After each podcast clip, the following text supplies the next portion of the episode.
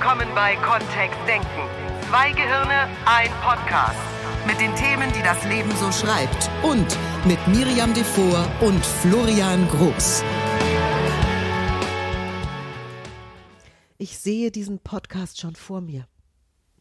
Ich sehe ihn fertig. Hast du, du, Hm? du verstehst schon, dass ein Podcast ein, ein auditives Medium ist, ne? Also was zum Hören. Ja, und ich sehe es, wie der fertig veröffentlicht ist auf unserer Homepage. Da ist dann diese kleine Tonspur, die ich angucken kann. Auf YouTube ist mit die, so üb- liegt die Pausen über dem Video und so drüber. Genau. Play-Zeichen. Und dann kann ich auf das Play-Zeichen dann klicken mit meiner Maus. Herzlich willkommen! Wir sind mittendrin im Prinzip von WAKOK. Wir erklären NLP-Begriffe.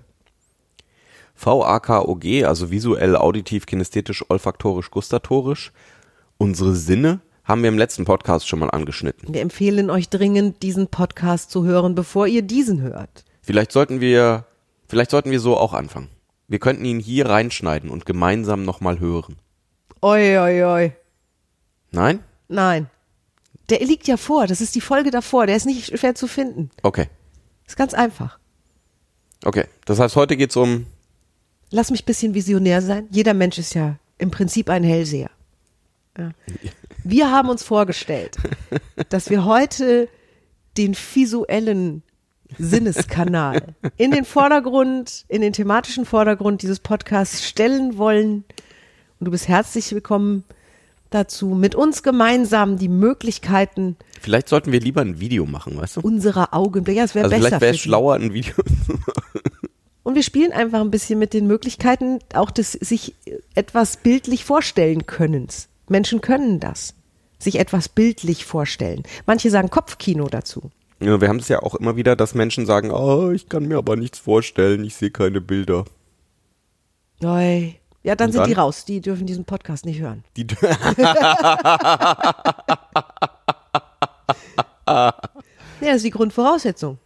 Ja, dass wir davon ausgehen, dass Menschen nicht nur sehen, was da draußen ist, weiß nicht, wo du jetzt gerade bist, ob du zu Hause irgendwo rumwurstelst und der Podcast läuft so nebenbei oder ob du in einem Auto sitzt und die hoffentlich die Straße vor dir beobachtest.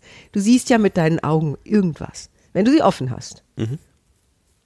Und auf der anderen Seite können Menschen eben auch innere Bilder sehen, abrufen, träumen, sich was vorstellen, sich etwas ausmalen, bevor es wirklich da ist. so wie im letzten Urlaub das Bett aussah. Ah, Oder wie die eigene Haustür in rosa mit Punkten aussehen würde.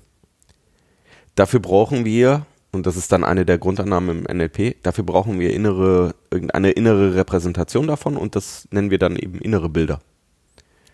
Und vielleicht hast du schon ganz viele innere Bilder gehabt, ohne zu wissen, dass es so ist. viele Menschen erleben das beim Buchlesen, wenn sie ein spannendes Buch lesen. Stellen sie sich die Landschaften, die Figuren, die Begebenheiten fast wie einen Film vor, während sie das Buch lesen. Also ich spreche jetzt von einem Roman. Und sind dann manchmal sogar enttäuscht, wenn sie ins Kino gehen und das Buch wurde verfilmt und es sieht ganz anders aus, als sie sich das selbst vorgestellt haben. Und die Hauptfigur passt nicht zur, Zu dem, zu was dem, ich, was ich so genau. intern hatte. Ja. Das ist eins der Phänomene, was viele Leute kennen und das sind die Bilder, von denen wir sprechen. Also etwas sehr filigranes, sehr feinsinniges, was da vor dem inneren Auge abläuft. Das heißt, es lässt sich natürlich auch trainieren, das schärfer zu sehen oder das da, da genauer drauf zu achten, das, das äh, herauszuarbeiten. Manche von den Meditationsübungen, die ich schon erlebt habe, geht, da geht es darum, tatsächlich die inneren Bilder nochmal klarer und größer vor, die, vor das eigene innere Auge zu ziehen. Ähm, falls das noch nicht so geübt ist, ne? da bewusst damit zu sein, was, was passiert da eigentlich. Die meisten Menschen üben das dieser Tage täglich, trainieren wie verrückt, Bilder größer und kleiner zu ziehen. Ja, auf dem iPhone. Zum Beispiel. Oder Tablet. Ja. Oder ich glaube, auf manchen Computern geht es sogar schon. Mit Touchscreen. Touchscreen ist das, ne? Wo ich so mit zwei Fingern ein Bild so größer schieben und kleiner ziehen kann. Das ist ja das Üben mit Bildern, das Rumhantieren, das Spielen war früher viel aufwendiger. Ich habe ja noch Fotografie und Film in analog mitbekommen. In meiner Ausbildung gab es das alles noch nicht, den technischen Firlefanz. Ja. Wir haben noch richtig Filmschnitt gelernt. Hammer. Ich war ja, hab ja Theater, Film und Fernsehwissenschaften studiert und für Film und für Fernsehwissenschaften habe ich jeweils ein eigenes Praktikum absolviert bei Fernsehsendern oder Filmproduktionsgesellschaften. Ich habe zum Beispiel beim Hessischen Rundfunk einen Tatort mitgeschnitten, noch mit weißen Handschuhen und Originalfilmmaterial, das wirklich über eine Schnittrolle aneinandergesetzt wurde. Pah, Ja, da, jetzt gucke ich erstaunt, das ist das, gab's mal. was du dir jetzt vorstellen darfst.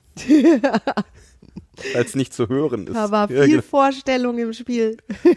Ja. Natürlich konnten wir ne, das begucken, also diese einzelnen Frames, diese einzelnen Bilder, die da entstanden sind, uns ansehen, sonst wäre ja so ein Schnitt gar nicht möglich gewesen. Und in der Zeit, als ich mein Schnittpraktikum gemacht habe, kam gerade das erste Avid-System zum Hessischen Rundfunk. Äh, was? Avid. Das ist ein Schnittsystem. Also es ist ein, eine Computersoftware und, und Hardware auch gewesen, die damals ganz funkelnagelneu war, wo zum ersten Mal digital geschnitten werden konnte. Also wo Filme dann plötzlich wie in einem richtigen Schnittlabor nur im Computer vorlagen. Hinterher auch nicht kaputt waren dann, ne? Hinterher, wir haben, genau. Wir planen ein neues NLP-Produkt auch und ähm, sind da schon an den Vorbereitungen mit dem Studio, wo wir es aufnehmen möchten und alles. Und im Moment reden wir über drei Kameras und dann haben wir tatsächlich ja drei Kameraspuren vorliegen, zwischen denen wir einfach wechseln können. Und hinterher sind alle von diesen drei ähm, Kameraspuren noch in Ordnung. Also wir könnten immer wieder was neu zusammenstellen, auch in den Bildern und die Schnitte an andere Stellen setzen. Das ist ja tatsächlich ähm, ganz lustig. Das, wär- ich habe das, wenn wir unsere Beziehungskiste auf YouTube geschnitten haben, habe ich das ja auch gemacht zum Teil. Dann mehrere Spuren gleichzeitig angeschaut, mehrere Filme gleichzeitig angesehen. Das ging früher tatsächlich nur mit mehreren Monitoren. Ne? Und überleg mal, ne, wie die Entwicklung dahin war. Also wie wir von einem reinen Gemälde, vielleicht sogar an der Höhlenwand ganz nativ, irgendwann zu komplexesten, wunderschönen, dreidimensional pastosen Ölgemälden auch gelangt sind. Also was es für eine Entwicklung gibt in diesem etwas bildnerisch erschaffen. Und wie hat ein Künstler gearbeitet? Wie arbeitet ein Künstler heute? Wer schon mal ein Bild gemalt hat und vor einer weißen Leinwand gesessen ist und sich überlegt hat, was da jetzt wo drauf soll. Vielleicht gab es vorher einen kleinen in- Entwurf in klein oder so, nur irgendwie ist auch der entstanden aus nichts. Oder es gibt eine Vorlage, ich setze mich irgendwo ins Grüne mit einer Staffelei und mal original einen Apfelbaum ab. Das habe ich mal getan im Kunstleistungsunterricht. Also dieses, dieses etwas Erschaffen nach draußen bedeutet auch immer erstmal eine Vorstellung drinnen davon haben. Ich erinnere mich, dass mein, also bis heute ist mein Vater ein ganz großer Erschaffer. Mein Vater baut bis heute große Kulissenlandschaften für Theaterinszenierungen und hat auch, als wir Kinder waren, ganz viel selbst gebaut. So eine richtige Gartenhütte, wie so ein kleines Haus mit Küche, also wie so ein Kinderhaus hat er uns zum Beispiel mal hingezimmert. Das war ein Highlight in meiner Kindheit. Die gab's nicht.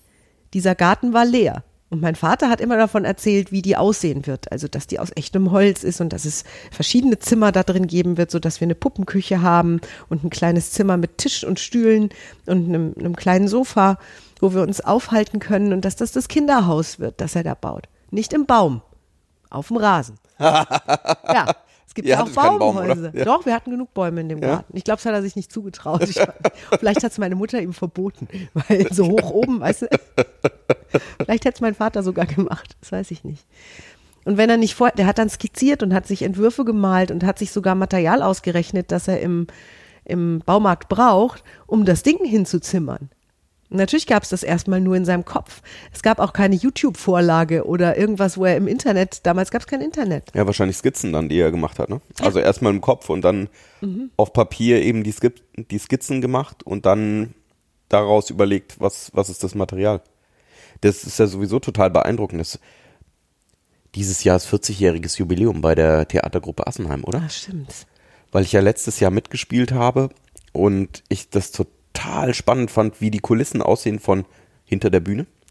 Als Schauspieler das dann zu sehen. Und dann ist von, von der Abfolge her war das ja so, dass wir erst auf einer kleineren Bühne gespielt haben, also kleiner, in Anführungszeichen, vor 300 Leuten und dann eben vors große Publikum mit 700 Leuten gegangen sind. Und dann die Kulissen nochmal erweitert wurden. Und ähm, das Schöne ist ja dann, wenn so eine Kulisse einfach fünf, sechs Meter hoch ist plötzlich und diese großen Kulissen einfach benutzt werden, um mehr Menschen auch zu erreichen. Weil offensichtlich sitzen manche von denen ein Stückchen weiter weg und sind nicht so nah dran, sondern haben einfach eine längere Sicht. Das heißt, natürlich müssen die Kulissen auch einfach größer werden und das, das ganze Bild auf der Bühne muss einfach größer gemacht werden, um mehr Impact zu haben dann, um, um auch weiter zu strahlen und weiter erreichbar zu sein. Das hat mich auch sehr beeindruckt in den Gemälde, Gemäldewelten, die erschaffen wurden, teils auch in der Renaissance und so weiter, wo eben ich das Gefühl habe, dass ich fast in so ein Gemälde hineinschreiten kann oder dass bestimmte wichtige historische Figuren überlebensgroß gemalt wurden, auch einfach um die Imposanz noch mehr zu unterstützen. Das gibt's ja alles. Das ist total lustig, ne? wenn in so, also ich kenne es auch aus der Pinakothek in München mhm. oder aus den Pinakotheken, da, wenn plötzlich so ein Gemälde tatsächlich riesig ist.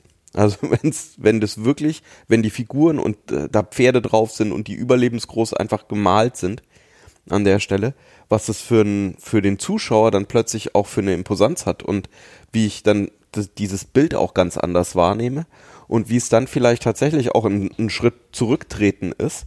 Das ist ja auch was, was dann gemacht wird, dass ich mir aus verschiedenen Perspektiven einfach dieses Bild anschaue um überhaupt einen Überblick mal zu bekommen von irgendwas oder eben ganz nah ranzugehen, um dann zu sehen, wie die einzelnen Pinselstriche gemalt sind, die aus der Ferne ja gar nicht mehr zu, zu sehen sind. Und da gibt's ja dann auch noch spannend die Impressionisten, die mhm. ja dann sozusagen nur mit Tupfen gearbeitet haben. Und wenn du sehr nah vor dem Bild stehst, siehst du, siehst du viele bunte Tupfen. Und je weiter du weggehst, desto mehr erkennst du, dass da wirklich eine Brücke, Bäume, ein wunderschöner Park zu sehen ist der von Namen überhaupt nicht wahrnehmbar ist, wie verpixelt. So, hm. also die ja, ersten wie, Pixel. Ähm, wie jetzt, wie es ja inzwischen auf dem Computer diese Pixel, äh, diese, diese Bilder, diese Mosaikbilder gibt, wo sich ein großes Bild aus lauter Einzelbildern dann auch ergibt. Ja, stimmt. Ja. So, das ist Spielerei mit Bildern und viele von euch haben damit sicherlich, also ja, die meisten von euch, die, die jetzt diesen Podcast zuhören, fragen sich jetzt vielleicht auch an dieser Stelle, was wollen die beiden denn? Nun, wir haben uns auch im NLP gefragt, wie machen denn zum Beispiel erfolgreiche Menschen das, dass sie ihre Ziele erreichen?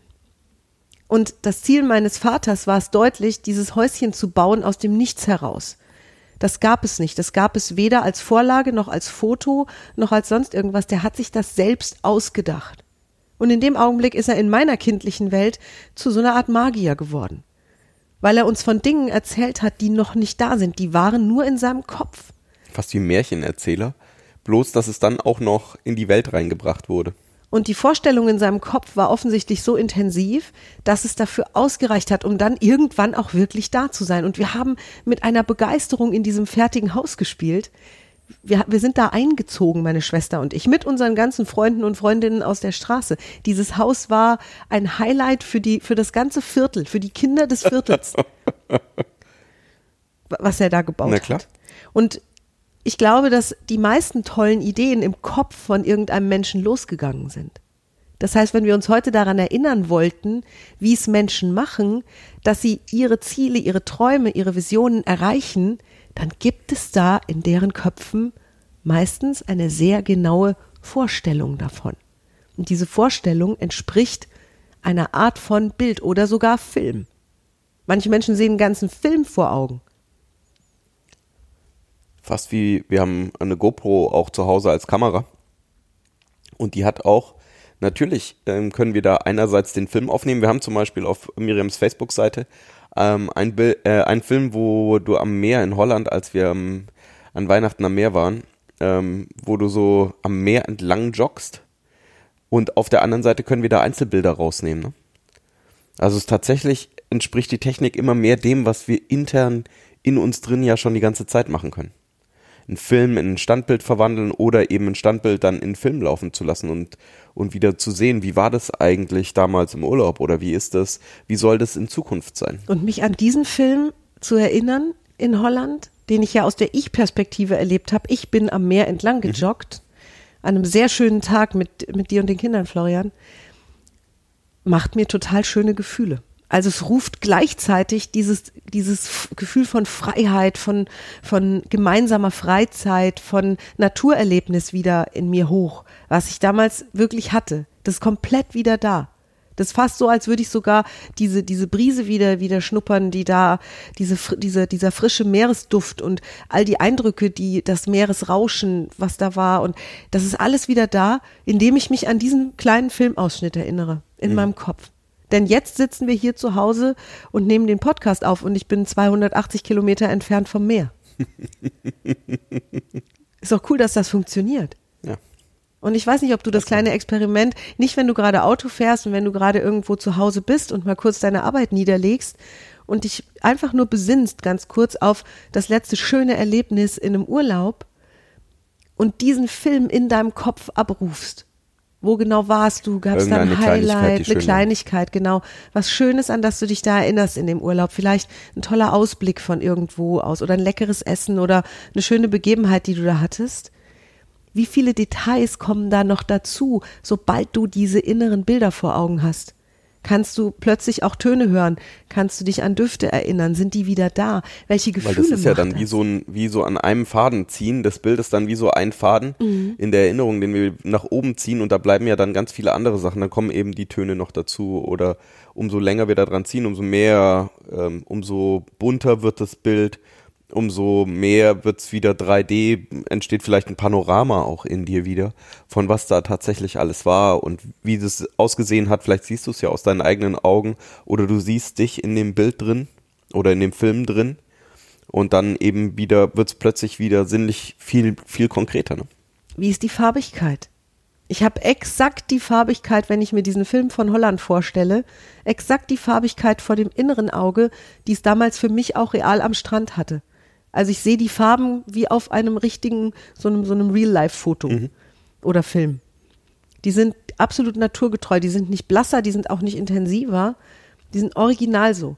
Und ich kann mich an Sachen erinnern, da sind die Farben vermutlich intensiver, die ich erinnere, als sie in Wahrheit waren. Fast wie so ein Instagram-Filter, oder? Ja, genau, Was wie so, wie so ein? Insta-Filter. Ja, ja. Wir haben gestern den äh, Oh, Tatort ja. für Millennials geschaut, Oh, so lustig. wo ein Tatort ähm, verämmelt wird mit, ähm, wie würde der aussehen, wenn das Millennials tun würden. Also junge Menschen, die jetzt viel mit äh, Instagram, Snapchat ähm, und Co. unterwegs sind. Und wie würde dann ein Tatort, äh, ein Tatortkommissar agieren und was wäre da? Und natürlich machen die Fotos von der Leiche und probieren verschiedene Instagram-Filter darauf aus, um zu sehen, wo sieht die Leiche noch am lebensechtesten aus. Ne? Also was ist dann? Ja.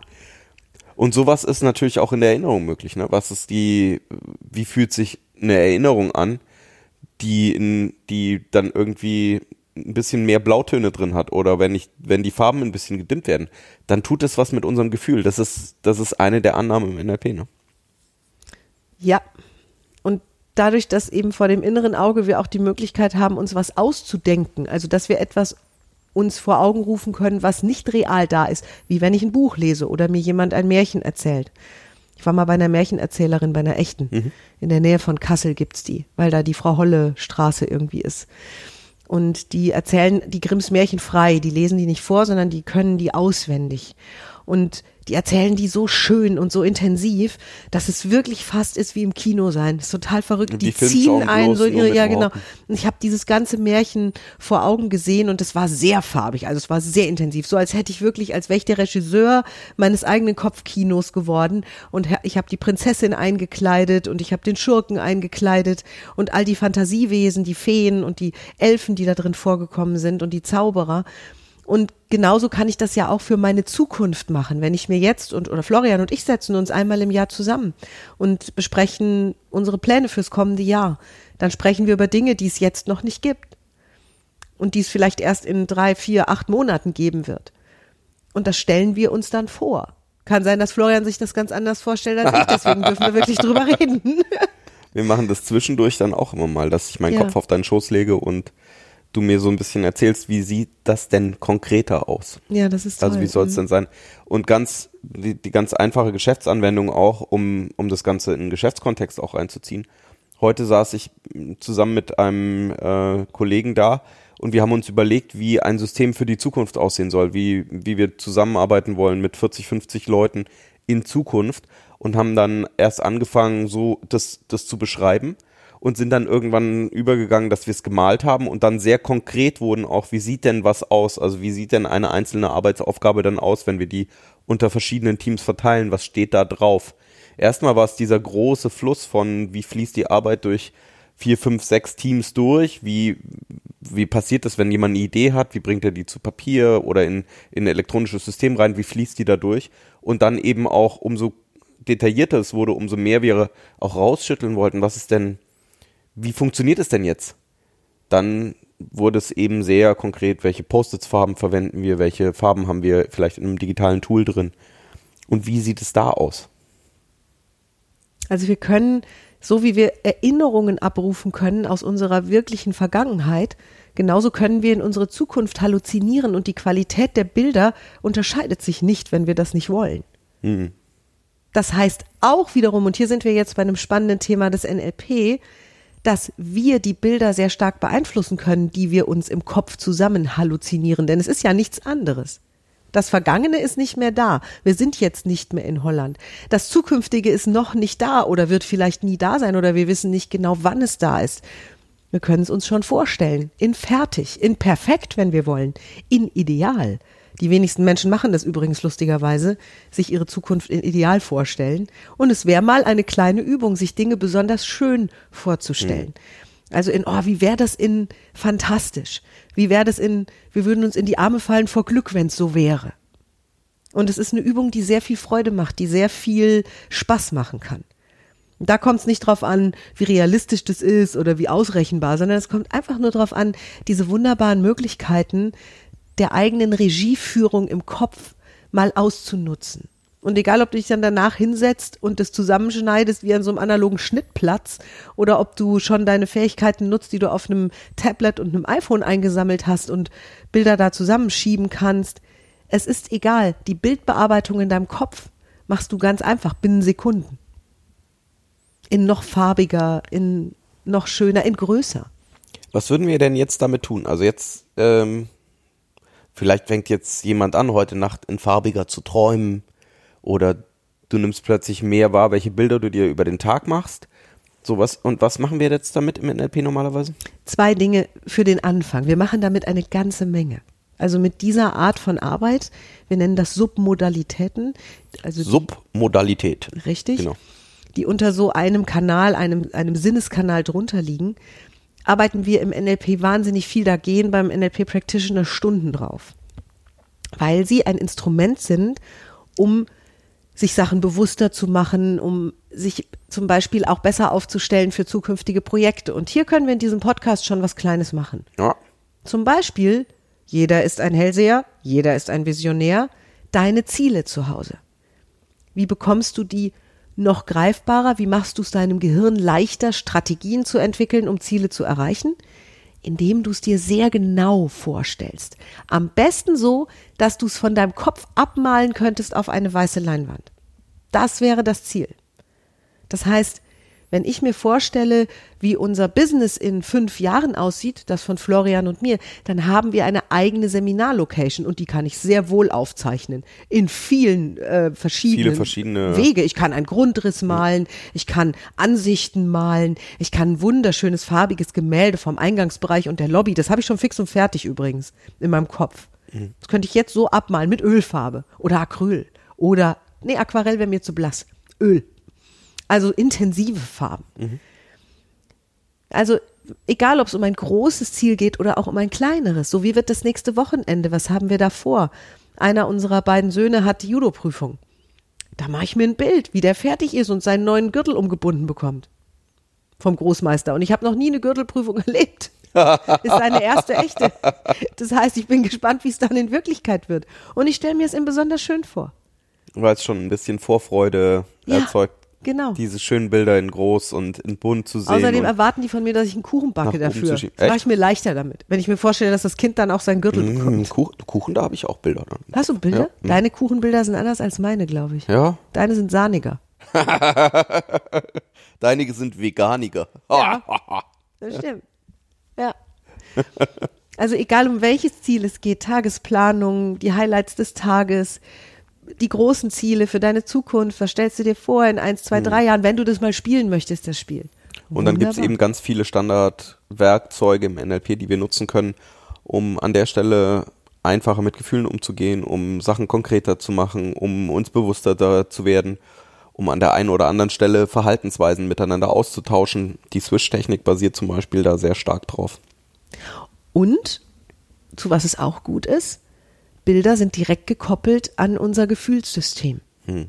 Das heißt, Menschen, die sich oft Horrorfilme angucken und sich nachts dann irgendwie vorstellen, was für schreckliche Bilder da irgendwie sehen, da geht's dann natürlich gefühlsmäßig abwärts. Und mein Tipp ist jetzt für das Ende dieses Podcasts, falls du irgendwann mal in Situationen kommen könntest, wo du dich ein bisschen gestresster fühlst, dann halt kurz inne und ruf eine dieser schöneren Erinnerungen ab.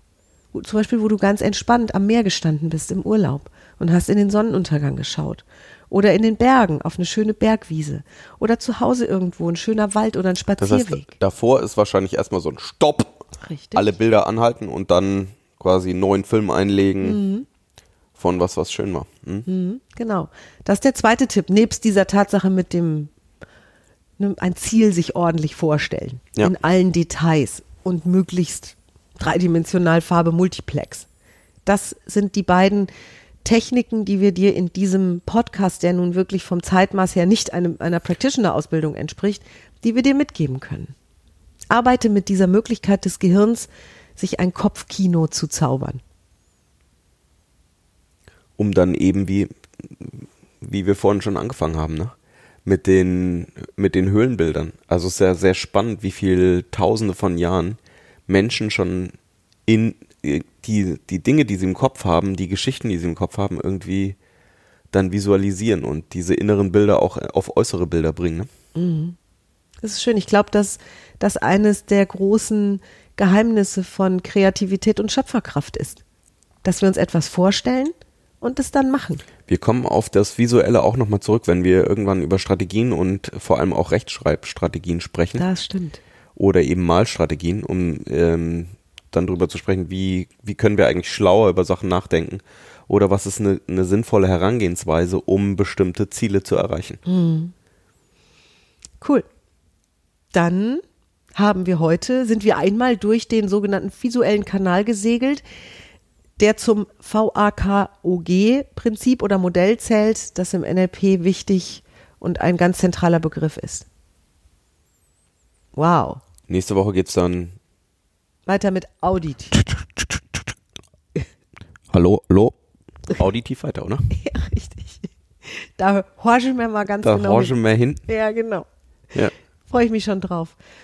Viel Spaß beim Visualisieren und Hellsehen in dieser Woche. Falls es irgendwelche Nebenwirkungen gibt, also dann kannst du uns gerne eine E-Mail schreiben an info@kontext-denken.de und solltest du immer mehr Lust bekommen, den Practitioner zu machen bei uns, der nächste Termin ist im Mai.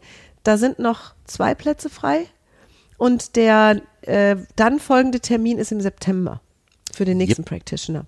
Genau in diesem Oder Jahr. falls du schon Erfahrung hast, wir machen im Sommer einen Master Practitioner auch wieder. Da kannst du uns gerne anschreiben, wenn du schon eine Practitioner-Ausbildung gemacht hast, egal wo. Mhm. Dann gucken wir, wie gut das passt. Genau, dass du da mitmachen kannst. Vielen Dank fürs Hören und bis dann. Bis nächste Woche, wenn es wieder heißt. Zwei Gehirne und dieser Podcast. Dann zum Hören übrigens. Gott sei Dank. Tschüss. Tschüss.